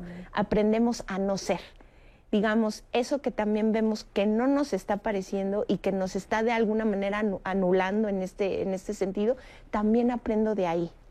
También tomo una elección de ahí, ¿no? De aprender a hacer lo que no quiero hacer. Eso es lo que yo no quiero hacer. exactamente. Y es una forma también de, de O aprendo a hacerlo aunque no quiera. Exactamente. ¿No? Como esto, fugarte del lugar o de la función de papá. Sí que ahora este, las condiciones dan para, para que esto se produzca, ¿no? Eh, las mamás se van a trabajar, dejan como ese lugar vacante y los papás vienen a ocupar el lugar de mamá, cuando su función como papá puede ser también en otro sentido y ese lugar se queda vacío, ¿no? Entonces ahí el papá se invisibiliza también eh, y se transmite esto al hijo que después tendrá dificultades también para ocupar ese lugar. ahora, Pablo nos, lo dice, bueno, también ella tuvo un acompañamiento, ella lo trabajó y nos dice, me hice visible a mí mismo. O sea, si alguien más no me dio ese lugar en el mundo, yo me lo doy a mí mismo. Pero creo que ese, ese paso de, si no me lo dan, yo lo hago por mí mismo, no es tan sencillo para muchas personas. O muchas personas pueden quedarse en este de entonces, si no significó nada para mis papás, que son las figuras más importantes para mí, pues probablemente sea cierto, probablemente yo no sé tan importante, solo estoy ocupando aire hasta cierto punto. Y hay muchas personas, René, que pueden decidir quedarse en ese papel invisible durante el resto de su vida. Pues digo, puede ser un intento de hacerlo, pero a mí me parece que, mm, digo, partiendo un poco con algunas reflexiones que han hecho filósofos del lenguaje que tratan de sacar una ética de esta filosofía del lenguaje que es muy interesante, desde el punto que tenemos la capacidad de hablar, tenemos la, capacidad de comunicarnos, entendemos los sentidos de lo que está diciendo los demás eh, sobre el mundo, también tenemos este impulso, esta necesidad de participar en esa constitución de las cosas. Eh, cuando tratamos de no hacerlo, es decir, que yo no, mi voz no cuente, que yo sea invisible, estamos atentando contra esa parte en nosotros mismos. Y sencillamente es algo que no se puede, porque todos tenemos esa necesidad, ese impulso de compartir lo que nosotros pensamos, de compartir lo que nosotros, cómo vemos el mundo, cómo interactuamos en el mundo. Y si tenemos este intento violento contra nosotros mismos, de no, eh, de yo no participar, pues terminamos generándonos más problemas que a la larga pueden estallar también y puede haber una reacción exacerbada, violenta, eh, todo esto que, que veníamos platicando, en esta necesidad de hacerme ver. Ok. Por otro lado, también me gustaría rápidamente recomendar otra película ahora que se mencionó Billy Elliot, que por cierto, dicho sea de paso, se considera la mejor película de la historia por, por los críticos, ¿no? Eh, por lo menos en una tradición anglosajona, eh, que es Ciudadano Kane de, de Orson Welles. Ciudadano Kane trata precisamente sobre eh, un niño que sus padres sencillamente dejan de lado. Lo venden a un banco, muy, muy curioso, ¿no? Sí. lo venden a un banco para que ellos lo cuiden, eh, le satisfagan sus necesidades, y entonces él empieza siempre a llegar a, a esta dinámica de narcisismo total. Todo el tiempo quiere ser visto, visto, visto, tiene que ser el exitoso en esta dinámica de, del reconocimiento social, porque también es importante señalar que las pautas sociales nos dan cierta forma de reconocimiento. Estamos en una sociedad de competencia que también se introduce en la familia. Entonces muchos padres no ven a algún hijo que está mal en la escuela, por ejemplo, porque el otro hijo sí está cumpliendo con el reconocimiento social de ser el exitoso en el salón. Entonces, como él sí cumple la pauta de está cumpliendo el reconocimiento del éxito, el otro no. Entonces el otro no es importante. Eh, pero lo, lo curioso, lo paradójico de Ciudadano Kane es que a pesar de esta necesidad constante y que se vuelve la persona más importante de Estados Unidos para muchos, porque se vuelve un magnate de los medios de comunicación y el hombre más rico y demás, resulta que su vida nunca está en sus manos. Y si empezamos a ver la película, siempre los demás deciden por él. Él cree que está formando su identidad y en realidad simplemente está siendo arrastrado por lo que los demás le dicen que tiene que ser para que lo volteen a ver. ¿no? Entonces, eh, recomiendo mucho esa película también para que nos demos una idea de, Y de las que reacciones antes. Creo que algo que es esencial para todos los humanos es tener una identidad, saber quién soy y no solamente una identidad, sino un proyecto de vida. Así ¿Y es. qué pasa entonces? O sea, si tus papás son las primeras figuras que te reconocen en el mundo y es probablemente lo que te da pauta a que formes un proyecto de vida, que tengas un sentido, a que tengas una identidad propia, cuando no pasa esto, se vuelve complicado en algún momento configurar un proyecto de vida, saber quién soy y que probablemente nos lleve a decir, pues, me la paso invisible toda mi vida. Bueno, sí, este, creo que ese es un caso extremo, ¿no? Un, un caso contrario precisamente a un sujeto político, ¿no? Es un sujeto pasivo que se queda en ese lugar. En realidad todos pasamos por eso, ¿eh? De alguna manera todos llegamos a lugares preasignados eh, que los papás pensaron para nosotros, en el mejor de los casos que los padres hayan pensado un lugar para nosotros, ¿no? Y somos llamados a ocupar ese lugar solo que en ese lugar somos parte de lo que ese otro quiere que seamos y nosotros necesitamos liberarnos de eso, ¿no? Hay niños que llegan a ser entonces los más bonitos, los más exitosos, este, los más fracasados, los más queridos o los no queridos, cada quien tiene ese lugar. Eh, ahí es precisamente donde uno empieza a descubrir eh, sus propias habilidades, eh, sus propias formas de creatividad, ¿no? Sus propios deseos que lo van diferenciando de los demás.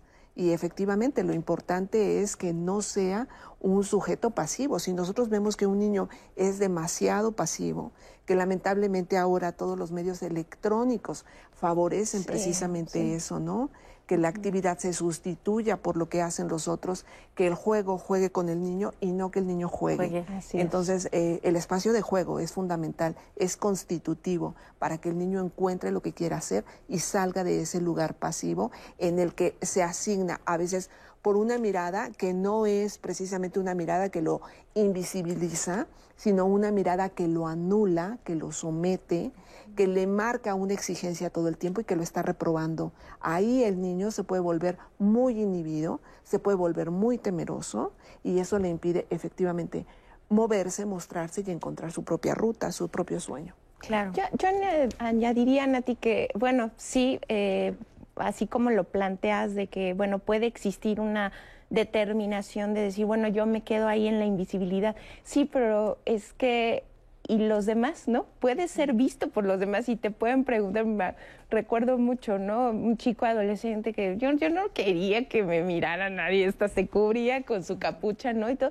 Sí, lo que pasa es que había una niña, ¿no? Que siempre, todos los días le preguntaba, buenos días, ¿cómo estás? ¿No?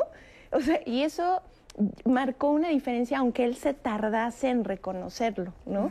Eh, porque, pues bueno, puede existir, yo quiero desaparecer para los demás, sí, pero pues está toda la opinión de los demás, ¿no? Este, y siempre hay, un, hay una relación dialógica con esto, ¿no? Y algo muy interesante que ustedes mismos decían en las cápsulas, siempre existe una red de apoyo, aunque a veces no la tengamos como muy delineada, identificada, a veces siempre hay personas en otros entornos de socialización que están ahí y que pueden a lo mejor no que no pensamos que sean nuestra red de apoyo, pero que siempre están ahí de manera cotidiana, constante y que y que sí somos vistos por esas personas. Entonces, siempre hay una relación muy dialógica, ¿no? Entre grupo, sociedad e individuo, por supuesto. Oye, aunque ahora que lo dices, justo en la adolescencia, ¿no? Hay una etapa en la que hay como cierta necesidad de replegarse y no dejarse ver. Y me haces pensar ahora en la utilidad del cubrebocas con los adolescentes, que no sé si lo han notado, ¿no? Eh, les vino perfecto para cubrirse el rostro, ¿no? para volverse un tanto invisibles. En las redes.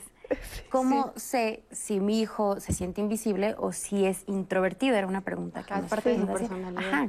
bueno, introvertido es así, ¿no? Es colocarse en una condición pasiva, donde no toma decisiones, no es capaz de moverse. Es como meterse a una alberca y no quererse mover porque siente que se va a ahogar. Eh, este, eso es una cosa, ¿no? Pero otra puede ser muy transitorio, simplemente porque está creciendo, porque aún no reconoce bien sus rasgos, no los acepta bien, ¿no? Se siente con una nariz enorme, entonces el cubrebocas viene perfecto y aparte los audífonos es una excelente forma de aislarse. Me decías que ser introvertido es parte de la persona. El ser invisible no lo es. No, el ser introvertido puede ser parte de sentirse invisible. Es decir, lo que denuncia el, ser introvertido, el ser inhibido, es un cierto daño, digamos, este, digamos que hay ahí una, eh, algo que está afectado, que no le permite moverse. Vuelvo a poner el ejemplo, es como estar en una alberca, meterte, quedarte en la orilla, porque si te mueves sientes que te vas a hundir, que te vas a ahogar. Eso es sentirse inhibido. Efectivamente, algo está eh, pasando dentro que no le permite moverse con tranquilidad y naturalidad. Y eso no tiene que ser porque sea invisible a veces, sino porque la forma en la que se le miró fue una forma muy exigente que castigaba todo movimiento. Cuando decía, sigo, me caí, sigo, detente. Eh, no, no lo hagas así, eso está mal. Es decir, está, eh, hay una significación, los padres sí lo vieron, pero lo vieron para recriminarle lo que no se pudo hacer desde acá. Esta parte donde los papás pues son lo que contribuye a esta sensación y justamente sobre eso tenemos el testimonio de una mamá en la que nos cuenta que ahora que han pasado los años reconoce que hizo invisible a su hija y cómo esto le afectó y lo que quiere hacer ahora. Vamos a verlo.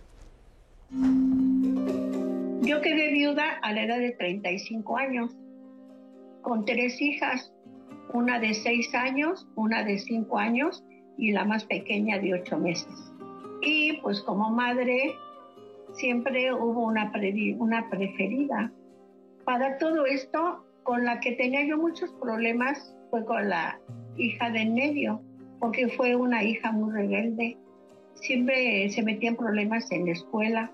Entonces yo, ¿qué hice? Yo la verdad la volví una hija invisible. Para mí en casa no existía no existía para nada, ni siquiera la saludaba. La gente siempre me decía, tú tienes preferencia por una de las hijas. ¿Y por qué a la de en medio tú siempre le achacas todo lo malo?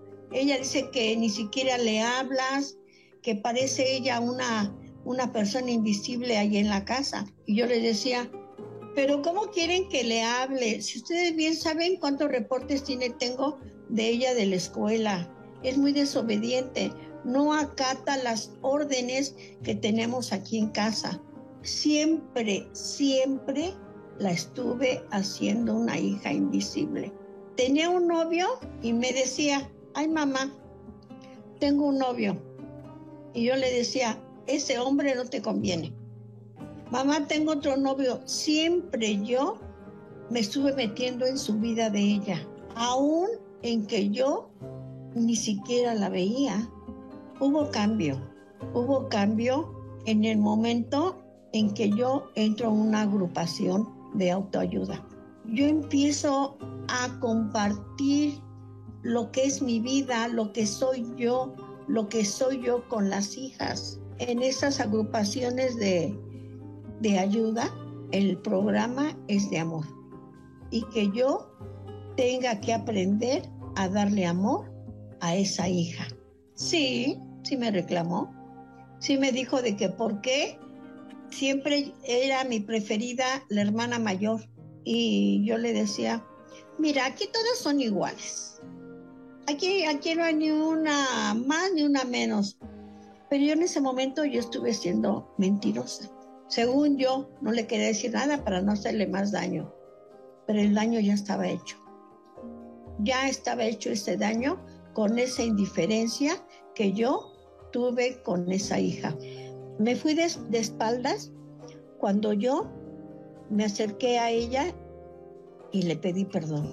Ella me dijo, mamá, no tienes por qué pedirme perdón. Yo ya ni me acuerdo. Hija, si de pura casualidad escuchas o ves este mensaje, nunca olvides que aquí en mi corazón estás tú. Te amo mucho y muchas gracias por todas, todas tus atenciones que has tenido conmigo. Muchas gracias a esta mamá por compartirnos esta historia y que como lo podemos ver es algo que aún le causa dolor, que es algo que aunque ya trabajó y que ya buscó la forma de acercarse a su hija, incluso de viva voz decirle lo lamento, pues es algo que queda, que queda grabado. ¿Qué, opinas sobre este testimonio que acabamos de ver, eh, me parece, eh, estaba pensando en, a la vez que estaba escuchando el testimonio, pues otra vez, ¿no? Eh, como en las mujeres también se manifiesta mucho esto, porque es importante cómo empieza el testimonio en un suceso mm, traumático, ¿no? Que rompe, digamos que la familia o la, esa constitución ¿no? familiar, ¿no? El deceso de... Exactamente, ¿no?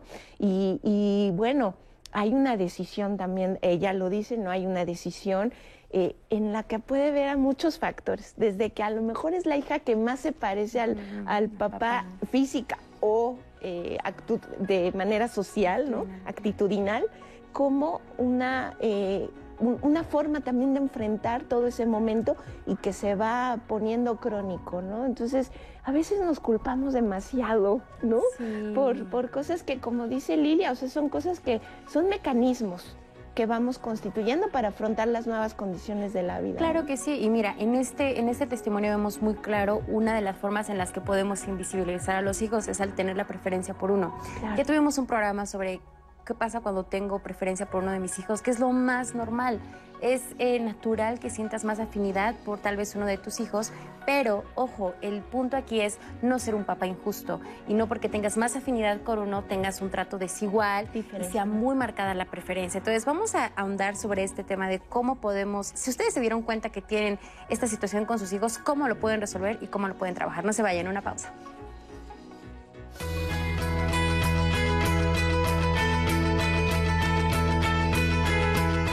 Si puedes abrazar a tu hija, hazlo. Si puedes dar una caricia a tu hijo, dásela. Y si puedes ofrecer una mirada o una sonrisa, ofrécela. A veces las acciones sencillas pueden hacer la diferencia entre sentirse visto o ser alguien invisible.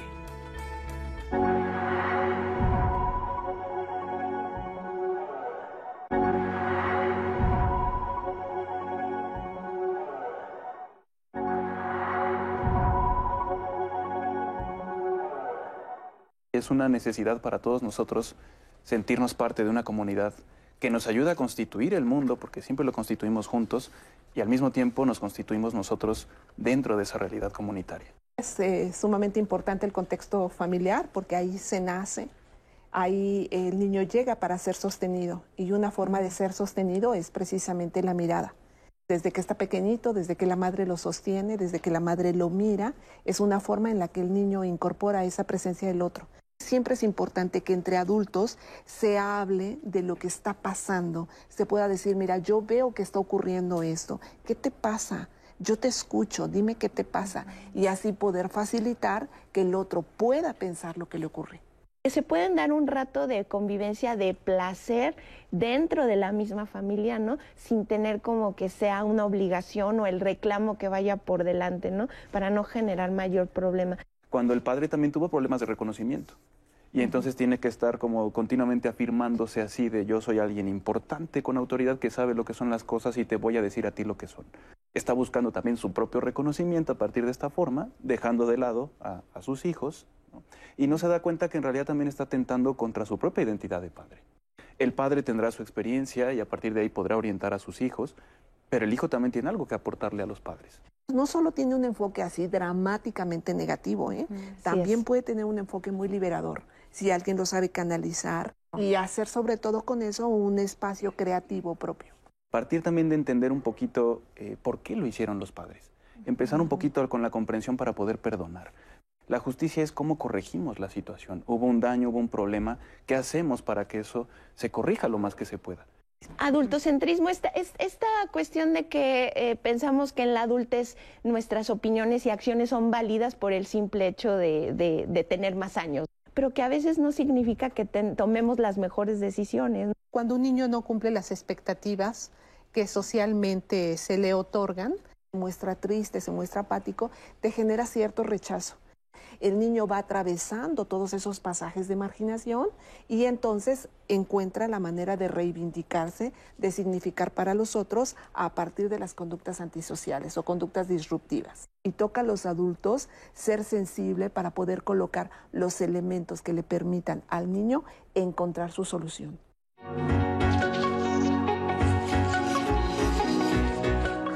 Estamos de regreso en Diálogos en Confianza y antes de irnos al corte escuchábamos el testimonio de una mamá que se dio cuenta invisibilizaba a una de sus hijas y en redes nos mandaron dos mamás también su historia. Gloria Marza nos dice que el programa le está sirviendo mucho porque es madre soltera y he de confesar que he hecho a mi hijo en algunas ocasiones invisible. Actualmente lo está resintiendo más. Tiene 20 años y le cuesta mucho trabajo seguir estudiando, como que le ha faltado fuerza y ella se siente un poco culpable al respecto. En YouTube también Francis Martínez. Fui una niña invisible para mi mamá, no tanto para mi padre, pero él casi no estaba en casa. Ahora de adulta tengo una hija a la que yo misma hice invisible. La terapia ayudó. Y esta se une con una pregunta que nos hacían justo en redes sobre si invisibilizar puede ser algo que se hereda de alguna manera o se va como pasando en una especie de cadena. Magda nos contó su historia. El problema no es ser invisible para los demás, sino para uno mismo. Somos seis hermanos, pero parecían cinco y una olvidada. Esa soy yo. Me volví invisible para todos, incluso para mí. Me miraba en mis hermanos, quería ser como ellos para atraer la atención de mi familia y todo fue inútil. Un día me miré y no me reconocí y ahí toqué fondo. Ser invisible te lleva a dos cosas, tristeza, frustración, inseguridad por no ser importante para la gente, incluyendo tu familia. Y también te convierte en una persona fuerte cuando te das cuenta que al caer nadie te va a levantar excepto tú. Ser invisible me marcó y aún ahora me duele y siento ganas de llorar al recordar esa etapa de mi vida. La indiferencia de mis padres me hizo una mujer fuerte e independiente, pero con una gran cicatriz en el corazón. Y también nos llegaron eh, los testimonios de dos adultos Raquel Arepa, quien nos dice que muchos años se ha sentido invisible. Soy un adulto mayor, tengo 63 años. Y el de un papá, que también nos cuenta su historia. Fui militar, por mi trabajo me ausentaba mucho y tuve poca convivencia con mis hijos, solo los veía esporádicamente. Mi esposa era de Acapulco, falleció hace dos años y nunca quiso irse a vivir fuera por querer estar cerca de su familia. Dice que finalmente falleció de cáncer, eh, de COVID, perdón. Me retiré pensionado fui con mis hijas, pero no cesan los problemas. Mediante el programa me di cuenta de que soy invisible. Nunca me tomaron en cuenta para nada más que para lo económico. Y ahora, al ponerles reglas, prefieren mejor irse a vivir con un tío. ¿Qué debo hacer cuando no hay un vínculo de, por medio? ¿Es preferible irse? Son los comentarios, las preguntas y las historias que nos han hecho llegar a través de redes, las cuales les agradecemos muchísimo que nos tengan la confianza de contarnos. Y no sé si ustedes, el panel, eh, los, este, los, invitados, perdón, eh, tengan algo que decirle a todas estas personas. Yo, a mí me gustaría poner un mensaje para este padre, ¿no? Pensionado, además con esta labor eh, pues a la vez tan importante para la construcción del Estado, pero tan, tan, tan sacrificada en, la en el tema familiar. eh, que si a lo mejor no tuvo la oportunidad de formar un vínculo que, que lo puede ir construyendo, que nunca es tarde, pero que se tenga compasión, ¿no? Este, es decir, por esas circunstancias, ¿no? Y además por una circunstancia que estamos viendo también mucho, como el COVID eh, configuró, desconfiguró varias eh, situaciones familiares, ¿no? Entonces, esto nos pone en otro plano, en un plano cero, y tenemos que reconocer esa realidad. Y de ahí, como punto de partida, tratar de construir ese vínculo. No va a ser igual, también por ahí se dice que pues en, el tiempo que, que, atrás no se puede recuperar. En efecto, no se puede recuperar, pero sí se puede construir el vínculo ahora reconociendo a, sus hijas en su etapa, en su edad en la que se encuentran y pueden encontrar puntos de coincidencia. Eso sí, nunca es tarde para hacerlo, ¿no? Quizá no será lo mismo, pero se construirá otro tipo de vínculo, ¿no? Que se tenga compasión y que se tengan paciencia todas y todos, ¿no?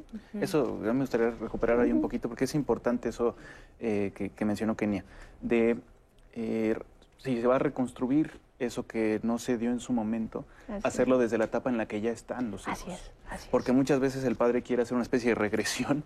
Si no estuve con mis hijos, entonces los voy a volver a ver como niños y empieza a querer reconstruir toda esa, esa etapa infantil. Ahora su hijo ya es un adulto, hay que reconocerle esa parte y eh, pues bueno, a partir de ahí empezar a reconstruir ese reconocimiento, siempre desde la situación en la que ya se encuentran y no en un intento de regresión En un intento de regresar, claro. No, no soluciona y, nada. Y, creo que es importante considerar esto que se comentaba respecto de los acontecimientos, ¿no? Porque aquí también hay una pérdida, hay una muerte, como en el testimonio anterior, y hay que advertir que cuando esas cosas ocurren, eh, la dinámica, como ocurrió con el COVID, lo que ocurre en la familia tiende a quedarse detenido y no nos percatamos de eso. Entonces la señora del testimonio anterior hablaba de que fue a un grupo de autoayuda, ahí comenzó a hablar y entonces eso comenzó a tomar otro ritmo y a tener movimiento.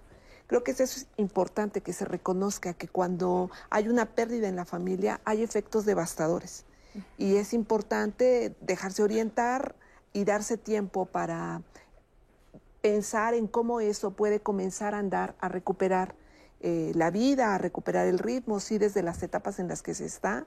Eh, y que sí, efectivamente creo que nunca es tarde. Ese testimonio también lo decía, se puede pedir una disculpa también. Y más que pedir una disculpa, se puede hablar de lo que siento, de lo que a mí me ocurrió, de lo que me impidió, ¿no? Y así comenzar a trazar un nuevo, un nuevo tiempo, ¿no? Sí, porque es importante también el perdón de a uno mismo, ¿no? No solo del hijo, sino también uno mismo entender en qué dinámicas cayó, en qué lógicas y por qué invisibilizó a sus hijos. Eh, tener una compasión con uno mismo, como ya mencionaban por acá. Ahora, si me dejan agregar también algo, ¿no? Que uno piensa siempre, eh, si hablamos de niños, que uno es invisible para el otro, ¿no? Y de los adultos, ahora como que se invierte un poco la lógica, pero ya también se puede pensar cómo uno no se vuelve invisible para sí mismo y cómo uno no se vive como un mueble en una condición pasiva.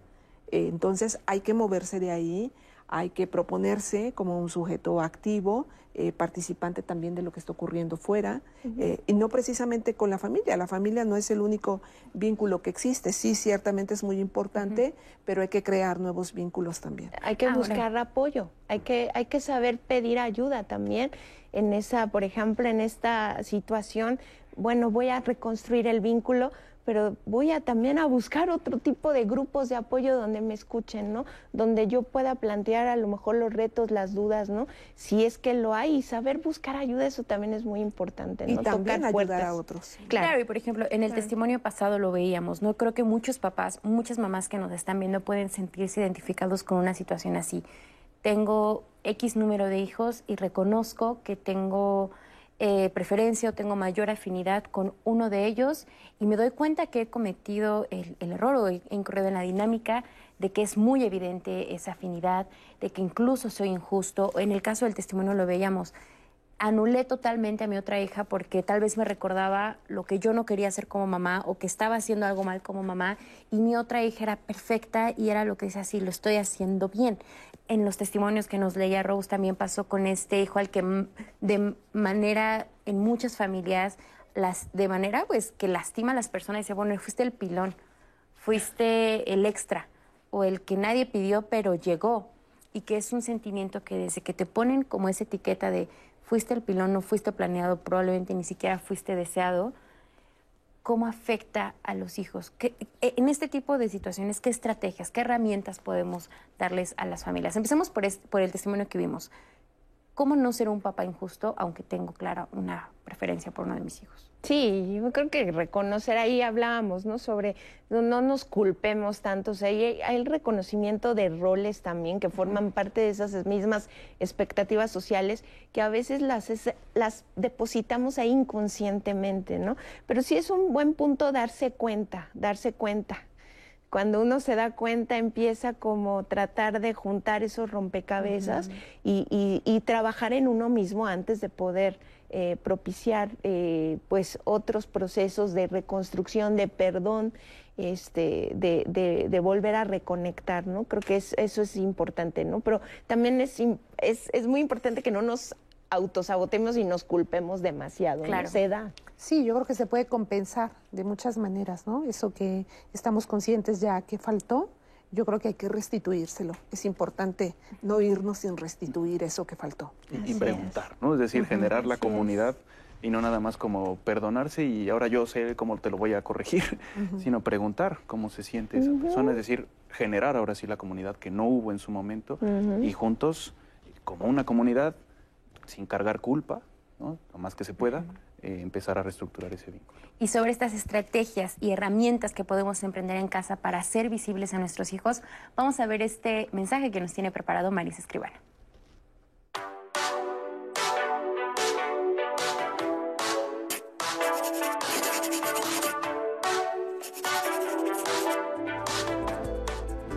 Hola, ¿qué tal? Muy buenos días. Una de las peores cosas que le puede pasar a cualquier ser humano es no ser visto por nadie. Pero, ¿qué quiere decir no ser visto? No ser visto significa ser o sentirse insignificante, no sobresalir, no ser tomado en cuenta, no ser imprescindible, no figurar, no pertenecer. Pero sobre todo, ser invisible significa no existir. Somos seres que necesitamos la convivencia y la relación con otros. Aunque podamos decir que nos gusta ser solitarios o que nos molesta estar con otras personas, la verdad es que es una excusa, un pretexto más que realidad. Está comprobado científicamente la importancia que tiene para un sano desarrollo la presencia de un otro en nuestras vidas. Ese otro siempre es un espejo a través del cual podemos vernos y podemos valorarnos encarar nuestras debilidades y darnos cuenta de nuestras cualidades. La sensación de ser invisible conlleva mucha frustración, vacío, tristeza. Por ello, el ser ignorados o invisibles le hace mucho daño a nuestra salud mental y cuando se trata de los adolescentes, las consecuencias serán a la larga una baja autoestima y un corazón herido de por vida. Castigar a los hijos dejándoles de hablar o ignorándolos es un acto de violencia que lejos de servir de castigo, daña la relación familiar y el desempeño de ese hijo en un mundo en donde se requiere de mucha seguridad y autoconfianza y probablemente sean incapaces de desarrollar toda su potencialidad. Hay una novela escrita por Steven Chomsky, se llama Las ventajas de ser invisible. Está escrito en forma epistolar es decir, a través de cartas, con una narrativa muy sencilla de entender. Es la historia de Charlie, un chico solitario, ingenuo, que no le gusta salir con chicas ni con amigos. En el libro narra su experiencia de cómo se abre al mundo. Charlie dice una frase icónica. Aceptamos el amor que creemos merecer. Te recomiendo este libro. Muchas gracias y nos vemos la próxima semana. Muchas gracias a Marisa por este mensaje y ella nos dice que cuando nos sentimos invisibles por nuestros papás, por las mamás, crecemos con un corazón herido. Y esto es cierto, o sea, hemos hablado de las estrategias que en algún momento emprendemos para poder compensar o poder hacerle frente a estas situaciones y en muchos casos nos llevan a formas de relacionarnos que pues no son las más adecuadas y que no son las que nos permitirán pues desarrollarnos de manera integral en los aspectos de nuestra vida. Ella también nos dice los nos, qué es lo que no debemos hacer para hacer a nuestros hijos invisibles, no ignorarlos, no tratarlos mal. ¿Cuáles son los sís? ¿Qué es lo que tenemos que hacer en la crianza para todos los papás y mamás que nos están hablando y que dicen, bueno, ¿cuáles son estas acciones que desde la crianza, desde que son bebés, desde que están en su primera infancia, desde que son niños, cuando se convierten en, adolescentes, ¿qué es lo que debemos hacer? En un primer momento me gustaría poner sobre la mesa, no dar por sentado que los hijos saben que los amamos. Muchas veces hemos escuchado esta frase de, pero es que él sabe que lo quiero. O sea, o sabe que tal vez no estoy todo el día, pero él sabe que lo quiero. ¿Realmente lo saben? Los niños necesitan realmente que les digas te quiero, que les digas te amo, que les abraces, o que en algún momento, por ejemplo, en lugar de estar marcando el, hiciste mal esto, o te regaño, pero los felicitas cuando hacen algo bien. Creo que son de repente cosas que damos por sentadas y que son bien determinantes para el desarrollo de cualquier persona, ¿no? Sí, es que más que alguien conteste propositivamente o diga propositivamente te quiero, creo que son tipos de reacciones espontáneas, ¿no? Que se dan, eh, que permiten que eh, se amolde, por ejemplo, la mamá cuando recibe al niño, ¿no? Ahí hay una reacción espontánea que no puede ser actuada, este, o no puede ser hecha como un guion. Eh, sencillamente se da o no se da. Entonces, se puede sí hacer un formulario o un recetario y decir qué es lo que se tiene que hacer. Cuando hable con el deténgase, mírelo a los ojos, este, de ese tiempo. Hay muchas recetas en ese sentido, pero creo que esto no, no pasa precisamente por un, por un checklist de lo que se tenga que hacer, sino que tiene que ver con una reacción. ¿En qué contexto nace este niño? ¿En qué circunstancias, no? A veces a la llegada del niño, cuando la madre está en la sala recibiendo al bebé, alrededor hay una tensión extrema entre las familias que tarde que temprano se va a romper esa relación porque no hay que lo soporte, que lo sostenga.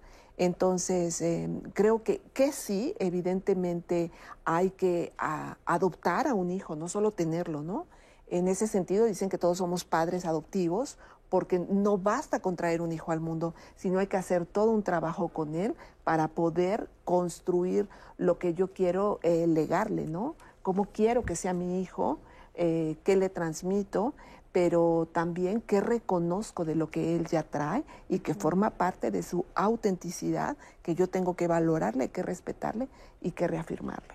Sí, ese es un proceso, ¿no? Creo que empieza desde que es bebé y que se empieza a sentir este vínculo primario, podríamos decir, prelingüístico, eh, donde está sintiendo una presencia eh, que lo acompaña, ¿no? una presencia de que él, es importante para alguien porque alguien está ahí con él. Y esto poco a poco se va traduciendo, ahora sí, con la parte lingüística. Hay que recordar que los niños están configurando su mundo, constituyendo su realidad, el significado de las cosas. Y por eso es importante estarle, eh, una vez que se traza bien este vínculo, porque no es como bien dice Lilia un, guioncito, sino un proceso en el que se traza este vínculo, estarle reafirmando ese sentido, esa, significación de las cosas, de que él es alguien querido, de que él es alguien valorado, de que se le escucha, de que lo que dice eh, es importante para quien lo está escuchando. A lo mejor el padre tiene que orientarle ciertas cosas y eso está muy bien, pero eh, el niño tiene que saber que lo que él está sintiendo, lo que él está experimentando, es importante también para otra persona. Claro.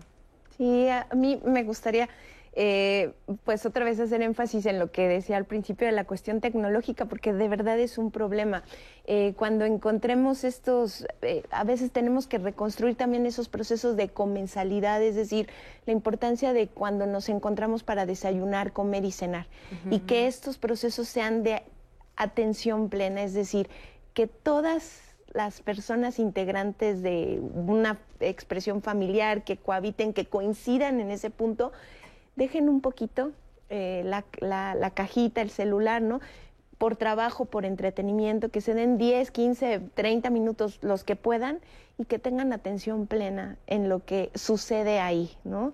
Desde las preguntas hasta comer, disfrutar los alimentos, ¿no? Jugar, ¿no? Que también se puede, pero que estén en esa interacción viva y presente porque sí estamos teniendo muchos problemas, ¿no? A partir esa invisibilidad y en todas las personas integrantes se da porque todos estamos, hasta hay memes, ¿no? Todos estamos ahí y eso está, pues de por sí, ¿no? Con todo esto que hemos visto, profundizaciones, traumas, historias de vida y todavía le montas esa cuestión, pues dificulta. Me pones a pensar hasta qué punto de manera consciente o inconsciente al brindarles un, un aparato a nuestros hijos para que se calmen, los estamos volviendo invisibles.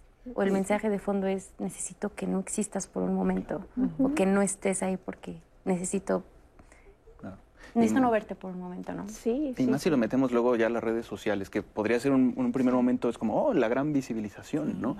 Pero en realidad es una forma de hacerse invisible, esconder un montón de cosas, proyectar una imagen falsa, eh, es- invisibilizar nuestra parte vulnerable, por ejemplo, Claro. que también tenemos que compartir, eso es importante. En un testimonio mencionaban como el, yo ya me volví muy fuerte y demás. Sí, pero hay que entender que esa fortaleza no es, entonces ya no expreso mi vulnerabilidad. Por supuesto que no la vas a ir expresando a todo el mundo. Eh, la vas a expresar en determinados grupos, determinadas comunidades que te acompañan. Pero es importante también visibilizar esa parte, ¿no? porque Claro. también se puede dar el riesgo de que invisibilicemos una parte de nosotros, nada más. Esa siempre la mantengo invisible, no la comparto con nadie. Y esa parte vulnerable también tiene que ser compartida, escuchada y trabajada en un grupo. Claro que sí, les quiero agradecer mucho a los tres por esta conversación. Creo que llegamos a muchas conclusiones que pueden ayudar a las personas que nos están viendo.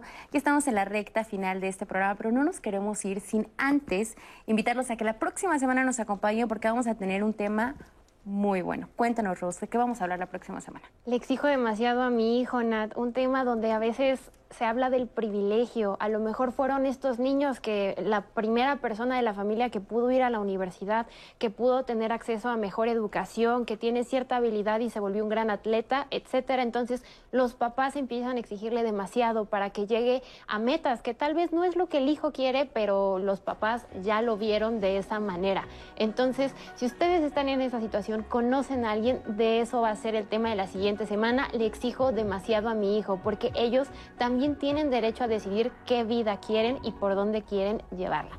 Y por supuesto, yo quiero agradecerle a las primeras personas que se conectaron en el programa de hoy y dejaron sus comentarios. Vero Romero, Dulce Mago, Dolores Mesa y Mari Hernández. Muchas gracias a ellas y a todos ustedes que participaron el día de hoy con nosotros. Claro que sí, recuerden que si quieren tener más información sobre este tema, siempre en las redes sociales les vamos a dejar recomendaciones bibliográficas. Los especialistas hoy ya nos compartieron también películas. Marisa nos dejó la recomendación de un libro para que ahonden más en el tema y esperemos que la conversación que hoy tuvimos aquí con el panel de especialistas les pueda ayudar a sanar y por supuesto a trabajar en aquellas cosas que nos lastiman y por supuesto, como siempre, mejorar las dinámicas familiares. Yo soy Natalia Jiménez y los espero la próxima semana en los martes de familia. Que tengan un buen día. Hasta pronto.